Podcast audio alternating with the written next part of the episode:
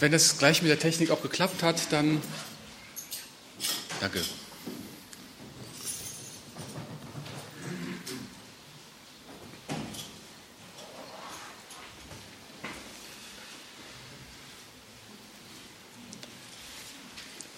Ich möchte Ihnen jetzt einen Vortrag halten, der jetzt völlig am falschen Platz ist.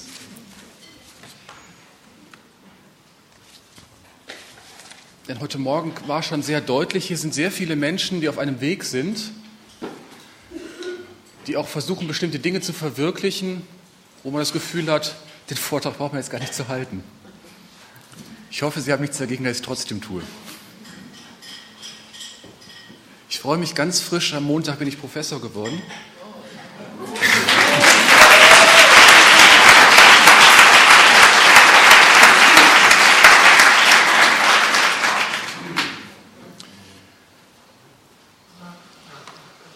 Es wurde gerade schon angedeutet, in der Universität Witten-Herdecke haben wir ziemlich viele Freiheiten.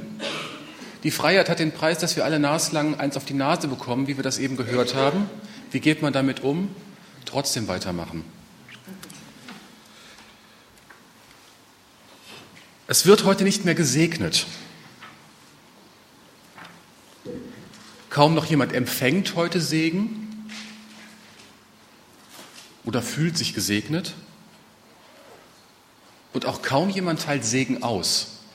Das ist zumindest mal eine Wahrnehmung. Wie schon angedeutet, vielleicht trifft das für Sie nicht zu. Aber die Welt außerhalb sieht die Geschichte anders aus. Auf der anderen Seite ist auch das Bedürfnis nach gesegnet sein sehr groß. Denn schauen Sie mal im Buchladen rein, einen ganz normalen Buchladen. Es gibt wahnsinnig viele Bücher über Engel, Schamanismus, Buddhismus, Mystik, alles Mögliche. Das heißt also, das Bedürfnis nach anderen Dingen ist sehr, sehr groß. Aber viele Menschen, daran drückt sich ja aus, empfinden ja auch ein spirituelles Defizit. Sie fragen ja, wo ist denn der Ort, wo der Himmel für mich verortet ist, geerdet ist? Auch das alte Haus Gottes, die konventionelle Kirche, die lehrt sich. Bei uns im Ruhrgebiet werden ganz viele Kirchen geschlossen, verkauft. Dieses Haus ist also keine Zuflucht mehr für sehr viele Menschen. Spirituelle Heimat wird deswegen dann auch in Büchern gesucht in den guten Worten, daher kommt das Wort benedicere, gesegnet sein. Und dann kann man den Eindruck haben, als wenn eigentlich nur noch gute Worte übrig geblieben sind. Wer sich nämlich nicht gesegnet weiß, zu Hause weiß, der kann ja auch gar nicht über den Horizont hinaus ahnen und tatsächlich auch anderen zum Segen werden. In der Begegnung mit Kranken oder verschlossenen oder sich von den eigenen Wurzeln entfernten habe ich mir oft gewünscht, diesen Himmel verschenken zu können, Segen geben zu können. Dann ist natürlich die alte Frage, darf man das überhaupt? Als Arzt zum Beispiel könnte auch arg übergriffig wirken. Auch wenn bei vielen Menschen vielleicht gar kein wirkliches Gefühl mehr für Transzendenz da ist, für Gott, so haben sie dennoch eine Ahnung, vielleicht sogar auch eine Hoffnung, dass noch etwas mehr sein könnte. Irgendwas, was noch zu entdecken ist, was noch ein Geheimnis ist. Wenn es nur einen Weg gäbe. Aber genau für diesen Aspekt der Begegnung ist ja eigentlich der Seelsorger zuständig. Wie Sie sehr schön sehen, dieser Kreis soll mal andeuten, das ist der Mensch, wo man gesagt, das ist eine Gesamtheit aus ganz vielen Aspekten. In der Medizin ist der Arzt, sind die Pflegenden für den Körper zuständig. Und weil das ja alles so schön getrennt ist, wissen wir auch, okay, wir haben eine Psyche. Dafür sind dann die Psychologen zuständig. Einige haben vielleicht die Ahnung, naja, da ist vielleicht noch ein bisschen mehr, nennen wir es mal Spiritus, Seele, wie auch immer. Dafür ist dann der Seelsorger zuständig. Und dann ist es auch ganz normal und verständlich, dass der Patient das Gefühl hat, ich werde entweder als Symptomgeber missbraucht vom Arzt, der hört mir eh nur sechs bis acht Minuten zu, wo ich meine körperlichen Symptome schildern kann. Und wenn dann der Mensch in Weiß, also das Klischee des Halbgottes gilt immer noch, denn man traut ihm ja zu, er muss gewisse Dinge sehr schnell reparieren können. Wenn er gar nicht mehr weiß, was er jetzt noch tun soll, dann darf vielleicht der Psychologe Die säkulare Variante des Seelsorgers wäre dann der Psychotherapeut. Ich hoffe, ich beleidige jetzt keinen. Oder der Seelsorger eben.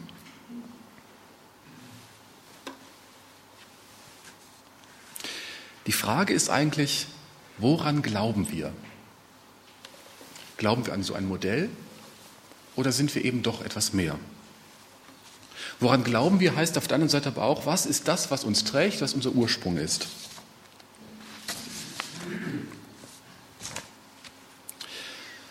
Machen wir das Gedankenspiel mal ein bisschen weiter. Wenn es nichts außer diesem physischen Körper gibt, der rein zufällig mal ein bisschen belebt ist, auch kurzfristig, dann sind natürlich all diese schönen Möglichkeiten, die an ethischen Vorstellungen noch übrig geblieben sind, Hedonismus oder meinetwegen auch der Eudämonismus noch, sind das ja konsequente Lebensmaximen. Also, in, um dem Bild drin zu bleiben, wenn wir nur zufällig belebte Biomasse sind, dann lohnt es sich ja gar nicht, tugendhaft zu leben, weil es keinen Sinn hat. Na gut, es ist vielleicht höflich, wenn man anderen gegenüber freundlich ist. Aber die Frage ist immer, nützt es mir? Wie komme ich voran in der Welt? Die Kids lernen das heute, meine Ellenbogen müssen die stärkeren sein, damit ich vorwärts komme.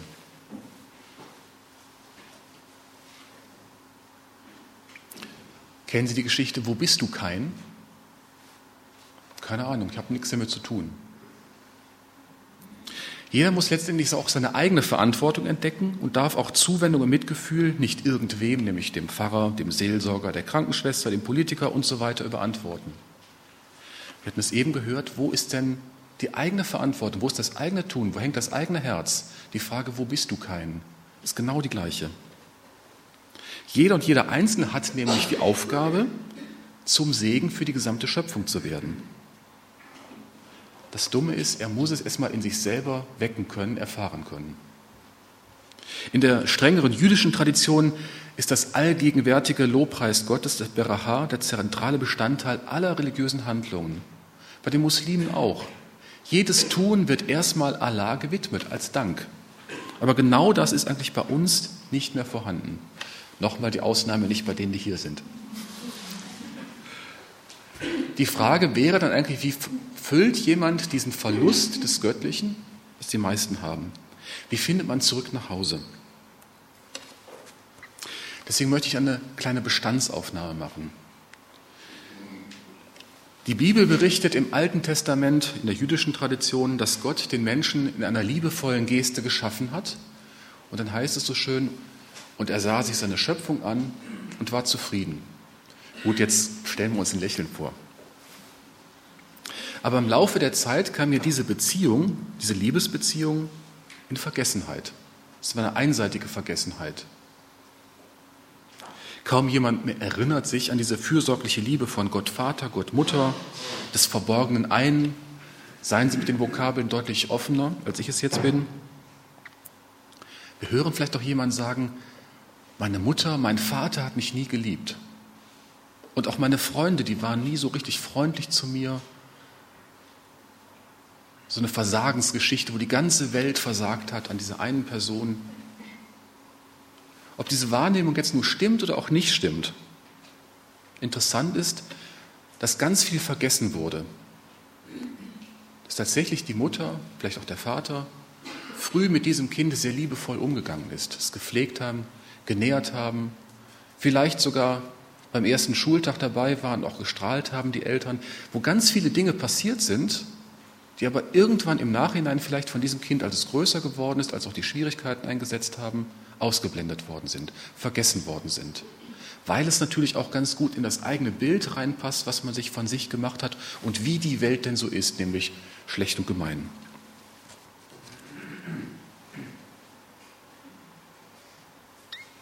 Und so passt es dann aber auch ins Bild, um zurückzukommen auf diese alte Liebesbeziehung, dass man sagt, Gott ist tot, hat ja nie existiert. Und auch spätestens seit der Aufklärung bedürfen wir dieser Hypothese auch gar nicht mehr. Herr Laplace sagt zu Napoleon, ey, pass mal auf, die Hypothese Gottes brauchen wir nicht mehr, ich kann alles so erklären. Genau das hat sich in der Wissenschaft auch fortgesetzt. Die vermeintliche Fähigkeit, alles mit der Ratio zu erklären, was ja auch gut ist. Das heißt auf der anderen Seite aber auch, dass ganz wesentliche Elemente auf einmal unnötig geworden sind, weil das ja nichts anderes sind als irgendwelche Verschiebungen von ein paar chemischen Substanzen im Kopf. Machen wir die Geschichte ein bisschen gemeiner weiter. In der physischen Welt ist Gott nirgendwo zu finden. Die Jungs, die mit ihren Gerätschaften Richtung Mond geflogen sind, haben auch gesagt, nee, hier ist er auch nicht. Kolumbus ist mit seinem Schiffchen durch die Gegend gefahren, hat auch immer nur Materie gefunden, immer nur Stoff. Die Anatomen finden auch keine Seele, die Pathologen finden auch keine Seele. Also all diese Begrifflichkeiten, diese Dinge, die wir vermeintlich im Herzen oder wo auch immer tragen, sind ja so gar nicht auffindbar als materielle Konstrukte.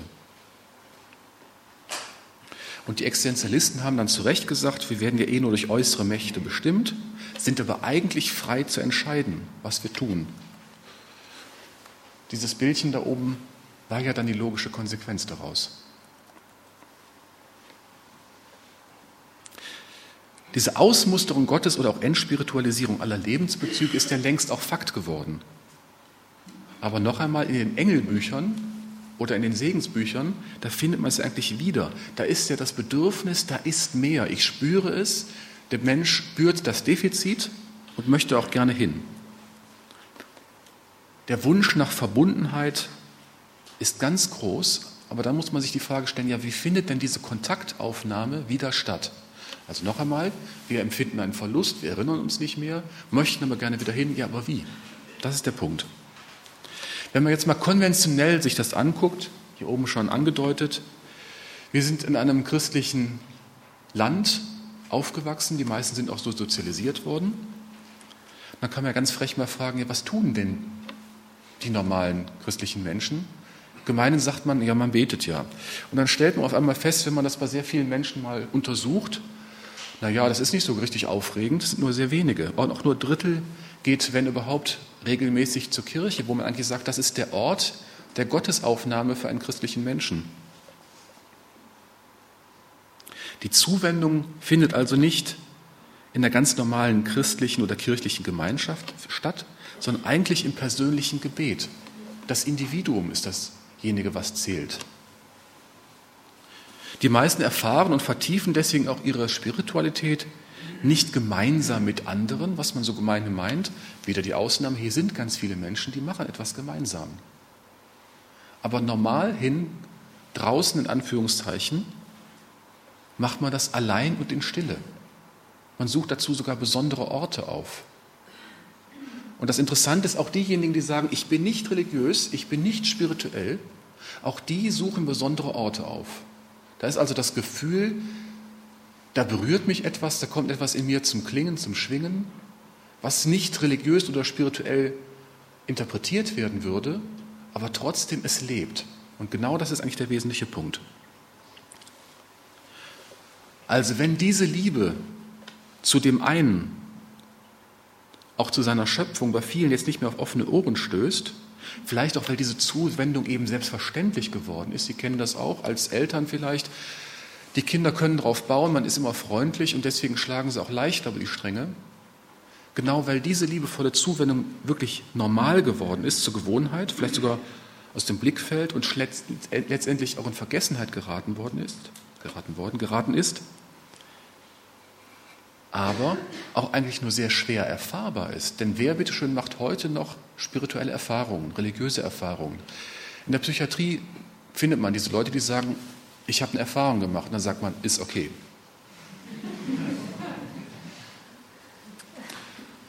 Worauf richtet sich dann also dieses Grundbedürfnis nach Spiritualität und nach Transzendenz, nach Liebe und Zuwendung? Kann man schöne Untersuchungen machen, da stellt man auf einmal fest, die humanistische und auch die naturzuwendende Praxis, die erfreut sich eines hohen Zuspruchs.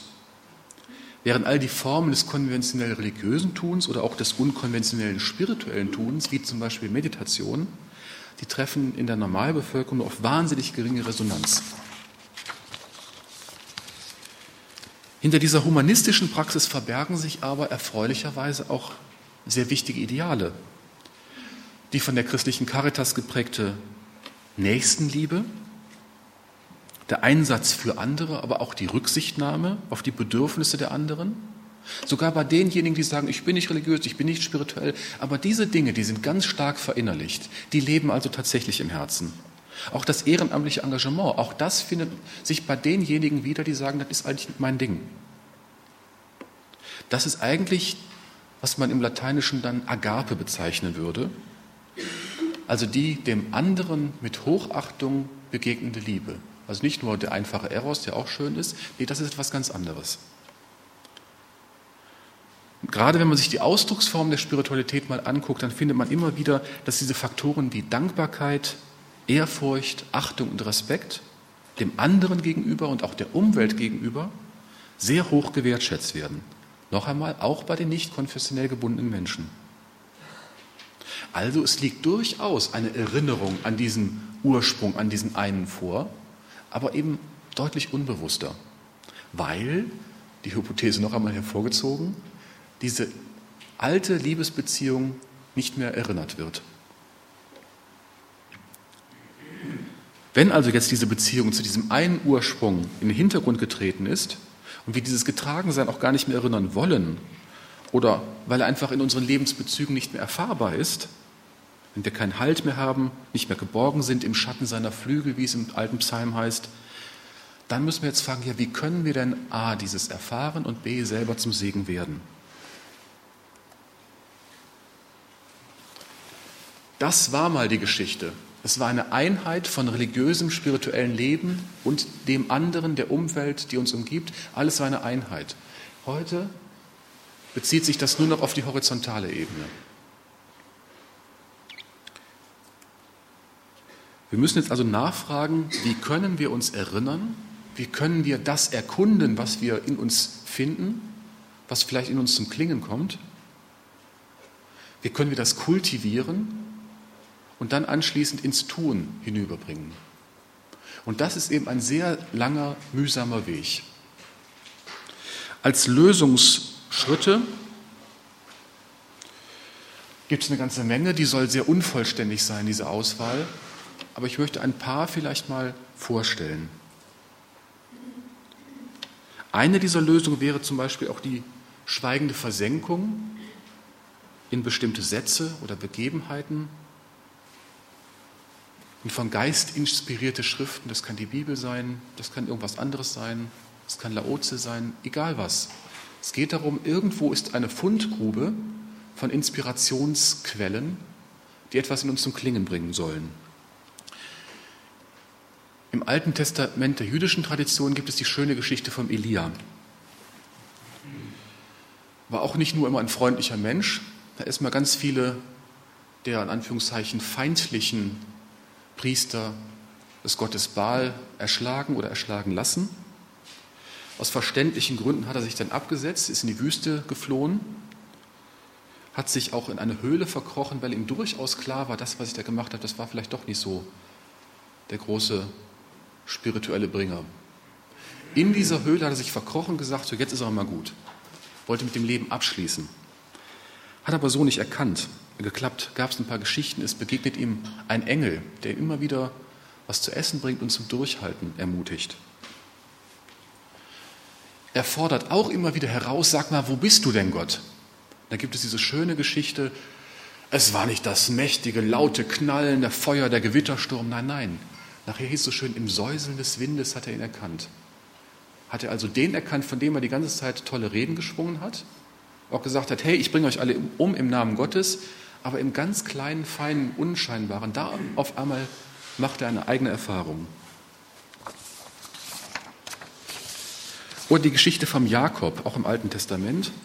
Auch nicht nur ein netter Mensch. Erstmal schafft er es, seinem Vater den Segen abzuluxen und den älteren Bruder auszustechen. Und da gibt es eine andere schöne Geschichte. Eine ganze Nacht lang ringt er wieder mit einem Mann, einem Engel, wie es dann so schön heißt. Sie prügeln sich die ganze Nacht, weil er immer sagt, erst segnest du mich. Und der Mann sagt, nichts da. Die ganze Nacht lang geht es durch. Und er trotzt sich diesen Segen dann ab. Auch das ist ein ganz anderer spiritueller Weg oder eine andere spirituelle Erfahrung. Oder nehmen Sie die Geschichte im Jesus wird getauft im Jordan, dann heißt es so schön, es kommt eine Stimme vom Himmel und sagt, du bist es. Gut, das war ein bisschen anders ausgedrückt. Aber eigentlich genauso verstörend eine Erfahrung. Es passiert etwas ganz Unscheinbares und innen im Herzen kommt etwas zum Klingen und etwas ganz Ungewöhnliches. Und auch da heißt es, da muss er erstmal für 40 Tage in die Wüste, um das erstmal zu verdauen. Eine ganz simple Geschichte. Ey, du bist es. Du bist mein Sohn. Eigentlich was ganz Banales. Also viele der ganz normalen religiösen Erfahrungen, der spirituellen Erfahrungen sind eigentlich nichts Außergewöhnliches. Gut, da ist vielleicht ein bisschen geklingelt drumherum gemacht. Der Saulus geht durch die Wüste, auf einmal kriegt er Lichtblitzen, ist auf einmal blind und anschließend wird er zum Paulus. Egal was da passiert, es passiert etwas in dem Leben und es ändert sich. Das ist eigentlich das Wesentliche. Das können ganz einfache Dinge sein. So in diese Dinge kann man sich auch versenken, nachspüren, was passiert da. In diesem Nachspüren macht man vielleicht sogar ein klein wenig das Türchen offen. Darum geht es eigentlich, um anschließend durchtreten zu können. All das sind ganz normale menschliche Erfahrungen, die aber an die Grenze gehen. Denn genau dort findet immer die Begegnung mit dem Unbekannten, mit dem Ungewöhnlichen statt, wie wir in einem anderen Kontext sagen, mit Gott. Und hier müssen wir ganz deutlich eintauchen und es zu unserer eigenen Geschichte werden lassen. Unsere eigene Geschichte eigentlich darin spiegeln. Im apokryphen Thomas-Evangelium gibt es eine sehr schöne Stelle, die heißt, ich bin das Licht, das über allen ist, ich bin das All, das alles aus mir hervorgegangen, das alles zu mir gelangt. Oh, bei Plotin kann man etwas Ähnliches wiederfinden. Oder das heißt weiter, spalte das Holz und ich bin da. Heb einen Stein auf und ihr werdet mich ganz genau dort finden. Das heißt also, alles ist durchdrungen von dem einen, dem Höchsten, aber wir nehmen es gar nicht wahr. Wir laufen achtlos daran vorbei. Jetzt klingt schon gleich die Achtsamkeitsmeditation an. Das achtsame Gehen, vielleicht sogar draußen in der Natur. Ein anderer Zugang wäre dann zum Beispiel auch das absichtslose, schweigende oder zentrierende Sitzen, das Meditieren in Stille. Man hört, ohne aber wirklich hinzuhören. Man schaut, ohne hinzuschauen. Man nimmt alles wahr, so wie es ist und lässt erstmal diesen großen Ich möchte aber gerne Geist weg. Wir haben das eben noch mal schön gehört. Dienen und lieben als Ausgangspunkte. Von Mutter Teresa gibt es eine ganz schöne Geschichte, die jetzt frisch durch die Zeitung gegangen ist. Sie war verzweifelt, fühlte sich allein und hat auch ihrem geistlichen Beistand geschrieben, ich bete die ganze Zeit und ich höre überhaupt nichts. Die Geschichte ging ein bisschen weiter, aber genau diese große Frage, ja, wo ist denn mein Gott? Der spricht ja gar nicht mit mir. Also wieder die Erfahrung, ich habe zwar etwas, wo ich hin will, aber ich weiß nicht, wie, wie klappt es. Und genau jetzt setzt dieser spannende Punkt ein, und das ist leider in den Zeitungen nie so deutlich gemacht worden. Diese Frau sagt auf einmal, in mir ist es ganz leer. Jetzt kommen die Meditationserfahrungen und sagen, oh, das mit der Leerheit, das war doch ganz prima. Oder Meister Eckhart sagt auch, ich muss mich von all meinen tollen Selbstvorstellungen lösen, ich muss mich entleeren, sodass ich offen werden kann, wie ein Gefäß. Das kann sich dann wie von selbst anfüllen. Genau das in diesem Beispiel von Mutter Teresa eigentlich auch. Sie sagt, ich rede die ganze Zeit, ich versuche zu hören, aber es spricht keiner mit mir, ich höre nichts. Also kommt der Schritt, dass sie sagt, ich tue was. Und das ist eigentlich das Wesentliche, das Spannende an dieser Geschichte. Aus diesem ganz offen sein oder leer sein kommt der Impuls, ich gehe in die Welt, ich handle, ich werde zum Segen für die anderen. Es muss jetzt also nicht so diese tolle Erfahrung vom Paulus Saulus sein, kracht, da schlägt der Blitz ein und auf einmal wird er ein neuer Mensch. Es kann auch ganz einfach gehen. Aus diesem Gefühl der Ohnmacht, der Leere heraus kommt das Bedürfnis, ich will eine der vielen tausend Händen, Hände werden des Bodhisattva Avalokiteshvara oder Christi Herz, Jesu Mund, wie auch immer. Ein anderer Zugang ist natürlich auch das, was wir eben gemacht haben, das gesungene Gebet. Das kann eine immer wiederkehrende religiöse Aussage sein, die ganz einfach zum Beispiel ist. Das Mantra hat genau diese Dimension. Man kommt in diesen meditativen Fluss hinein. Das kann man zum Beispiel auch an besonderen Orten machen. Ich habe mir zwei kleine Lieder gemacht von Personen, die in der christlichen Tradition als heilig gelten. Das sind ganz einfache Sätze, die man aber immer wieder hervorholen kann. Wir machen das zum Beispiel jetzt nicht nur in der Kirche, auch mit Patienten kann man sowas machen wenn die Situation passt, also auch nicht überstülpend.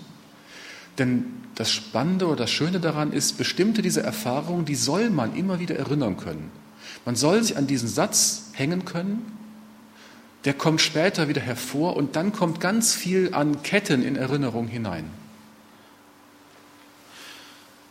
Weiterhin ist doch, was wir eben auch gemerkt haben, wenn man auf einmal sagt, naja, ich kann ja gar nicht singen, man kommt aber in diesen Einklang hinein die eigene Stimme löst sich also auf in etwas Größeres, dann sind wir auf einmal etwas, ein gemeinsamer Einklang.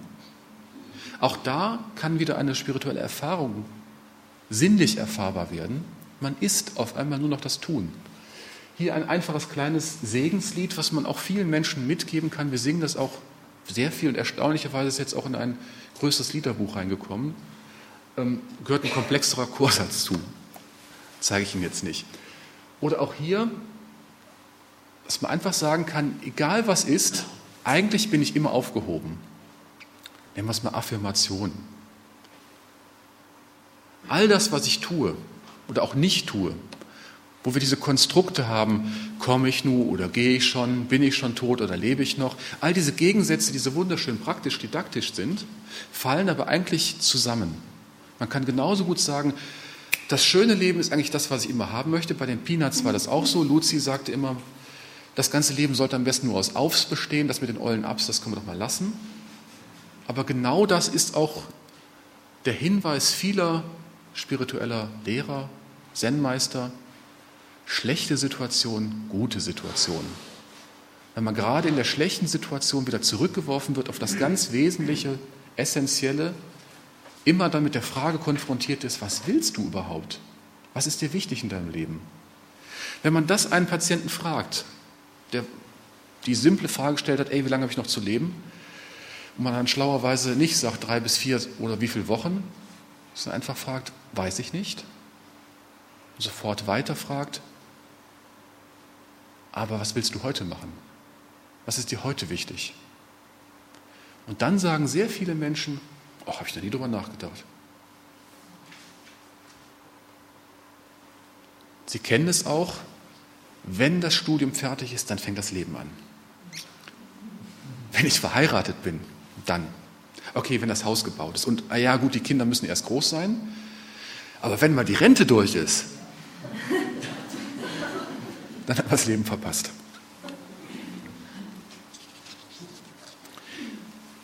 Was hierin auch weiter fortgeführt ist, diese Gegensätze, die kann man vergessen und auflösen, indem man einfach dann sagt, all das, auch das, was wir vielleicht gemeinhin als negativ bezeichnen wollen, wo wir unseren Anfängergeist oder Weißiggeist eben dann doch noch nicht so groß haben, kann man genauso gut sagen, auch das kann ein Segen sein, wenn man es so erkennen möchte und kann.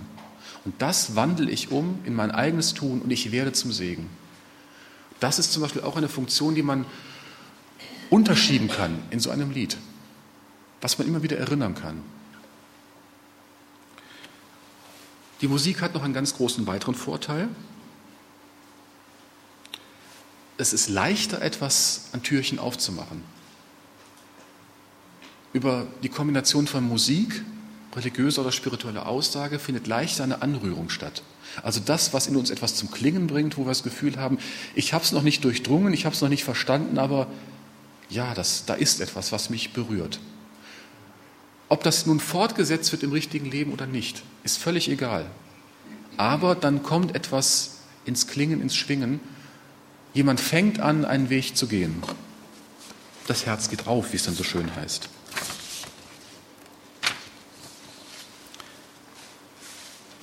Wenn wir uns also unserer Wurzeln erinnern und auch diesen Segen in unseren Lebensgeschichten spiegeln, dann bedarf es aber auch der Zeit. Also fürs Gehen des Weges. Und zu Anfang vielleicht sogar auch der Hilfe anderer, die ähnliche Erfahrungen gemacht haben die einem auch helfen können in den verunsichernden Zeiten. Und dann ist jeder selbstverständlich aufgefordert, diese Anrührungen auch selber zu vertiefen, also selber zu gehen. Vor einigen Jahren besuchte ich mal ein koreanisches Kloster, ein buddhistisches Kloster. Erstaunlicherweise bin ich jetzt in dieser Tradition auch von denen. Vor dem Betreten der Dharma-Halle verbeugt man sich. Vor der Buddha-Statue verbeugt man sich, vor dem Lehrer verbeugt man sich, vor dem Sitzkissen verbeugt man sich, vor dem Grashalm verbeugt man sich, vor dem Essen verbeugt man sich. Alles, was man tut, ist eigentlich nichts anderes als eine große Verbeugung, wenn man ganz genau irgendwann den Punkt erreicht, das bin ich auch. Auch der Grashalm, auch im Grashalm, im Blatt vom Baum spiegelt man sich eigentlich auch wieder. Auch das ist Teil der Schöpfung, die auch gewollt war als das eine Gute mit der wir zusammenhängen. Gut, jetzt haben wir uns erhoben über die Schöpfung, haben gesagt, wir haben alles in der Hand, aber eben nichts im Griff.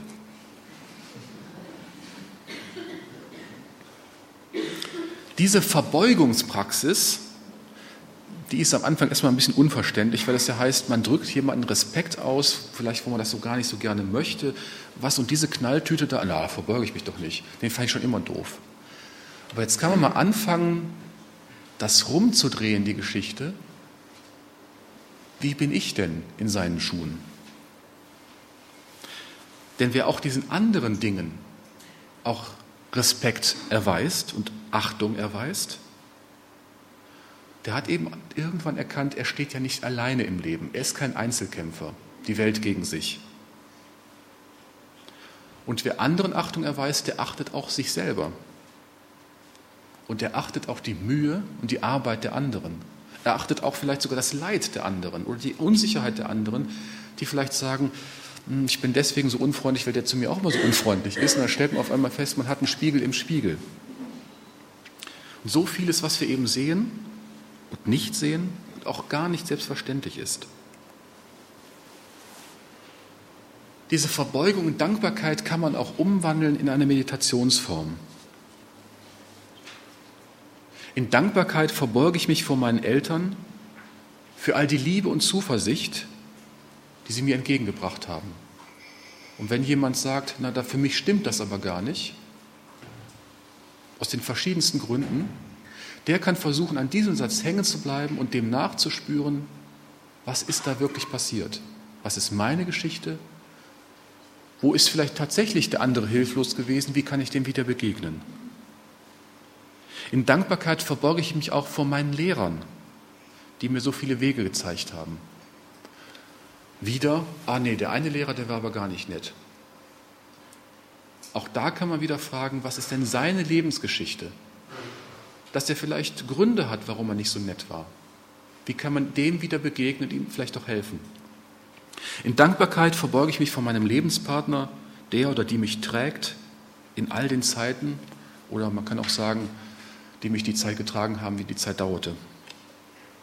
In Dankbarkeit verborge ich mich vor meinen Kindern für all die Freude, die sie mir geschenkt haben. In Dankbarkeit verborge ich mich auch vor meinen Freunden, die mich nicht fallen gelassen haben. Auch zum Beispiel für Patienten, die genau wissen, da steht jemand zu mir, der trägt mich. Das gibt auch einem Menschen Kraft, der krank ist. In Dankbarkeit verbeuge ich mich vor denen, die ich aus Unachtsamkeit verletzt oder enttäuscht habe. Denn in ihren Gesichtern sehe ich ganz genau die gleiche Enttäuschung, die auch mich quält. Ich werde mich bemühen, Wege der Versöhnung zu finden. Und auch das geht. Selbst diejenigen, die schon sehr weit fortgeschritten sind im Lebensalter, wenn die vielleicht sagen, ich hätte mich gerne mit dem und dem versöhnt, aber er ist leider schon tot. Auch das geht trotzdem im Nachhinein noch kann man schöne Rituale sich ausdenken. In Dankbarkeit verbeuge ich mich vor allem, was mich umgibt und in mir ist, vor allem, was es mir erlaubt, mich in Dankbarkeit zu verbeugen und auch zu versöhnen.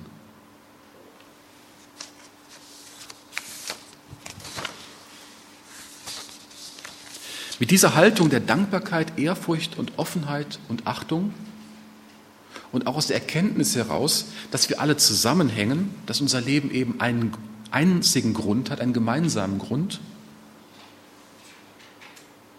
dass unser Leben auch geprägt wurde durch so viele Menschen, die unseren Weg begleitet haben, gekreuzt haben, dass wir alle unterwegs sind und eigentlich nichts anderes als zurück wollen in diesen paradiesischen Zustand der Nichtgetrenntheit, des Einsseins. Und mit dieser Haltung, dann erst kann man sagen, ich werde zum Segen oder ich möchte zum Segen für andere werden. In dieser Haltung begegnen wir dann tatsächlich auch anderen, nämlich offen für den Augenblick, offen auch für die Situation, wie sie gerade ist. Kann genauso gut sein, dass der Patient sagt, das alles ist so grässlich und so schrecklich und man muss vielleicht im Herzen auch sagen, stimmt. Es ist wirklich grässlich und ätzend. Aber trotzdem kann man auch diesem Menschen dann sehr freundlich und schön begegnen. Wir haben es eben wieder gehört. Wenn einen der Chef ärgert, das hatte ich gerade vorletzte Woche, jetzt ist er wieder freundlich, weil ich eben das nicht wiedergespiegelt habe. Klappt nicht immer.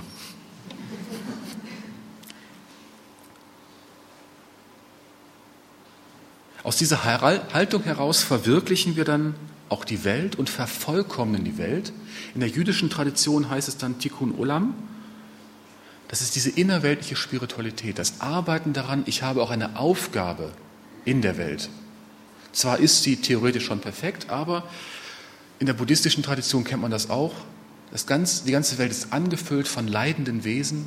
Ich gelobe sie alle zu erlösen. Wow, alle. Aber vielleicht ist dieser Segen für andere, für andere zu Segen werden auch ganz einfach. Man kann es vielleicht simpel halten. Alois Albrecht hat es mal so schön gesagt, einfache Dinge machen, aber das in Liebe.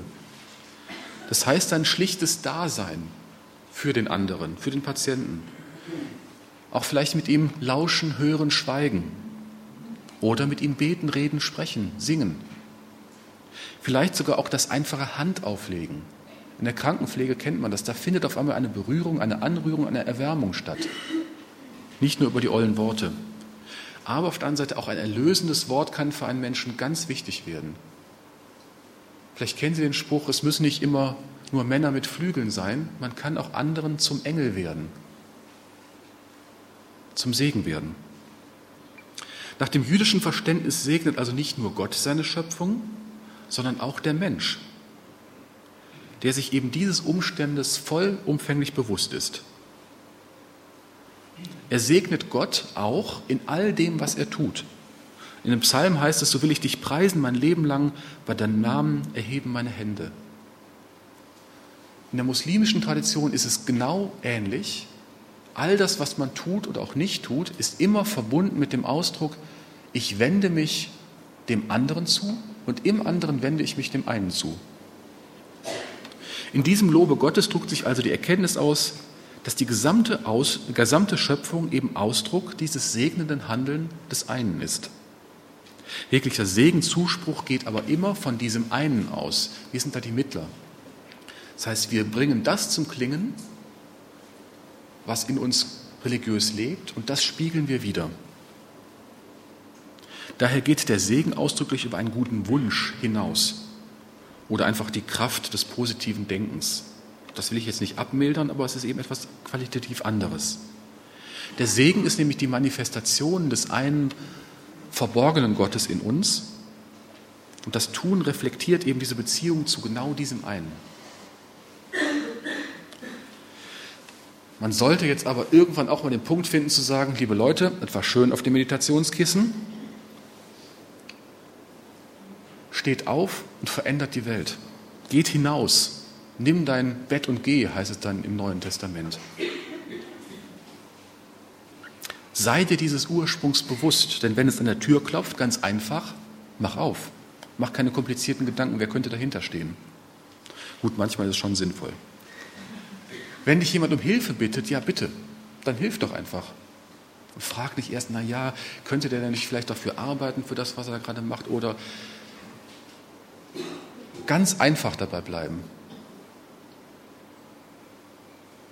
Werde ganz simpel zum Segen. Erwecke diese erinnernden Zusagen in dir und den anderen zum Leben. Bring das Gleiche auch weiter, was dich vielleicht begeistert hat. Das ganze Tun soll ein Segen sein. Die Welt zu heilen und zu vervollkommen ist die Aufgabe aller. Egal ob Seelsorger, es muss nicht nur der Seelsorger sein, der Priester, der Arzt, die Krankenschwester, der Psychologe, der Psychotherapeut, der Müllmann, egal wer, jeder kann das in sich wecken und weitertragen. Denn einander zu helfen und sich zu kümmern und zu sorgen, der Schöpfung zum Segen zu werden, macht auch diese Welt zu einem besseren Ort. Es ist auch unser Beitrag, die Schöpfung zu ehren.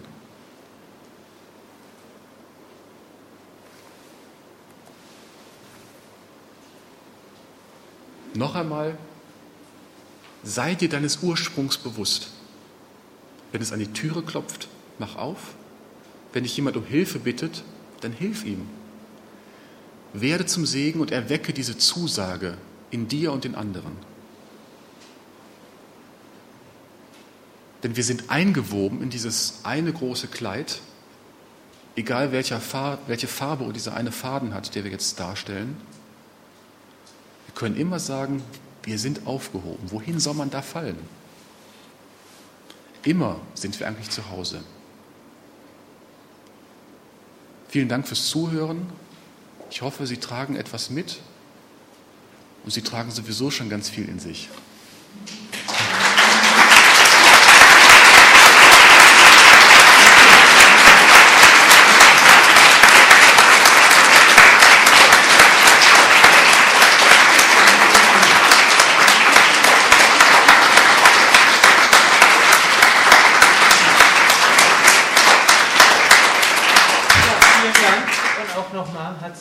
Glückwunsch ja, zur Professur. Und ja, es ist wunderschön, all das zu hören von jemandem, der in der Universität, in der Medizin verankert ist. Und das können wir gar nicht hoch genug schätzen, dass es diese Wissenschaftler, Forscher gibt, die in beiden Welten leben und so die beiden Welten miteinander verbinden, zu letztlich einer einzigen Welt.